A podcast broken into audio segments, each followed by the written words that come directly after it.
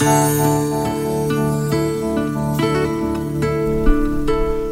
las 9 de la mañana y les doy la bienvenida a este espacio, un espacio exclusivo eh, de un profundo pensamiento, lo más profundo para nuestro bien, para, de ser posible, quitar una, una nueva orientación sobre algunos aspectos que a veces ya sabemos, pero que por ahí nos olvidamos. Solemos escuchar decir, esto me ahogó la fiesta cuando por sorpresa algo urgente se mete en medio de alguna inminente celebración que tenemos, ¿verdad? Ejemplo, qué sé yo, la indisposición de salud de un miembro de la familia, o que el jefe este, llame y necesite con urgencia, y bueno, y, no se puede uno negar, y sin embargo estaba preparando un acontecimiento y esto me ahogó la fiesta. ¿eh? Una expresión común. Y un día de estos, Jesús mismo ahogará la fiesta de muchos y probablemente inaugurará la fiesta para otros. Dependerá de las condiciones de cada uno, la que cada uno tenga. Bueno, todo esto no lo inventé yo. Segunda Pedro capítulo 3 versículo 10 al 13 dice, pero el día del Señor vendrá como ladrón en la noche, en el cual los cielos pasarán con grande estruendo, y los elementos ardiendo serán deshechos, y la tierra y las obras que en ella hay serán quemadas. Esto ahoga la fiesta de cualquiera. ¿eh? Puesto que todas estas cosas han de ser deshechas, ¿cómo no deben ustedes andar en santa y piadosa manera de vivir, esperando y apresurándoos para la venida del día de Dios en el cual los cielos encendiéndose serán deshechos y los elementos, cualquier elemento que podamos ver, siendo quemados se fundirán. Esto es ahogar la fiesta de muchos. Porque esto va a ocurrir en un abrir y cerrar de ojos, no, no habrá tiempo de escapar, nadie puede escapar. Pero nosotros, estamos hablando ahora los de la fe en Cristo, no de los religiosos como tal, porque ustedes saben que ser religioso y tener una religión es fácil. Eh, pero tampoco hablo de un grupo en especial, sino cuando digo, pero nosotros, porque la Biblia dice, esperamos según sus promesas cielos nuevos y tierra nueva en los cuales mora la justicia. Y no todos esperan, ¿eh? No todos esperan. Por eso nosotros, los que esperamos, los que estamos comprometidos con la causa de Jesús. Porque con cada año que pasa, como dijimos ayer, la inseguridad en el mundo parece cada vez más evidente. Sí, ¿verdad? Sí. Bueno, dependerá de dónde uno esté.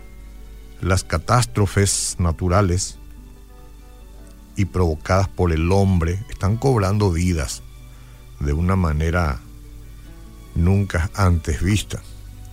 Los cambios en el equilibrio eh, sí, de la naturaleza, pero también en el equilibrio político, las riquezas que vienen y se van, porque nada es muy estable para siempre, todo nos hace preguntar, ¿hay algo que sea firme?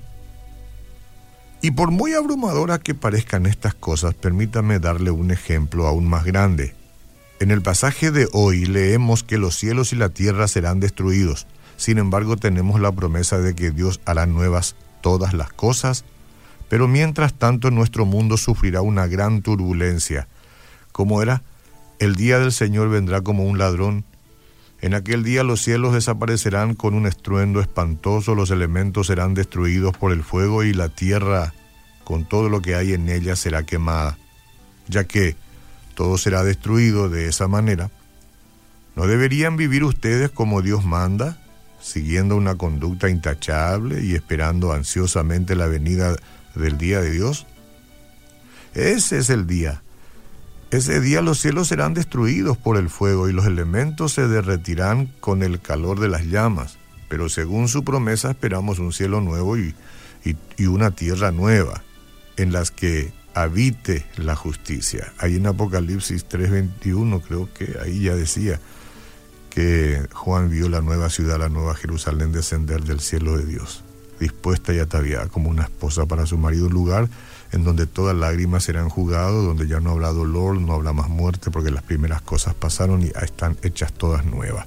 Esa es la visión de lo que va a acontecer.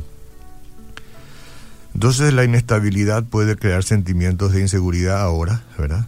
Y de temor en estos tiempos, a menos que nos aferremos a las verdades que Dios nos ha dado.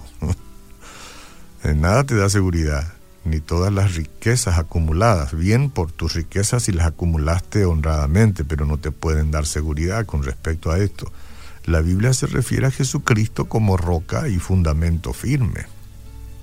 Y sabemos que Dios es inmutable, no se muda, Él es soberano, nada puede obstaculizarlo o moverlo. Su palabra es verdad y durará para siempre. Entonces, yo no sé cuántos cristianos sabemos, ¿no? Digo yo ahora, gente que este, tiembla de amor, de pasión correcta, de reverencia hacia Dios y sigue los pasos del Señor Jesucristo. Si estamos aquí, como cristianos sabemos que nuestra relación eterna con Dios es segura. ¿Está bien? Bueno, hemos sido adoptados nosotros como sus hijos y nada puede robarnos esta posición, nada, nada. Es más, los creyentes tenemos asegurado un hogar eterno con Él, aunque a veces nos sintamos inquietos por nuestras circunstancias. Podemos regocijarnos cuando las pruebas nos lleven con humildad a la cruz de Cristo, donde encontraremos paz y seguridad. Esto solamente hacen aquellos que confían en Él. Los demás no. Los demás comienzan a buscar otro tipo de seguridad y no consiguen nunca paz. Entonces, ¿qué seguridad tan grande tenemos en Cristo? Podemos descansar en paz y en plena confianza, sabiendo que nuestros corazones están seguros en Él. Como dijo el rey David en el Salmo 16, al Señor he puesto continuamente delante de mí, porque está a mi diestra, permaneceré firme, permaneceré firme. El Señor está conmigo, yo confío en Él. Lo que pase, suceda lo que suceda. Nunca desconfiaré de su amor y de su rescate, porque he entregado mi vida a Jesucristo. Entonces, Jesús no ahogará la fiesta. En realidad la está preparando para celebrarla con todos los que en vida, ahora, hoy, en este tiempo, como en el pasado, aceptan el sacrificio en la cruz de Jesucristo y se ponen de su lado para seguir juntos aquí. Entre tanto regresa y luego allá donde la eternidad es justamente eso, eterna.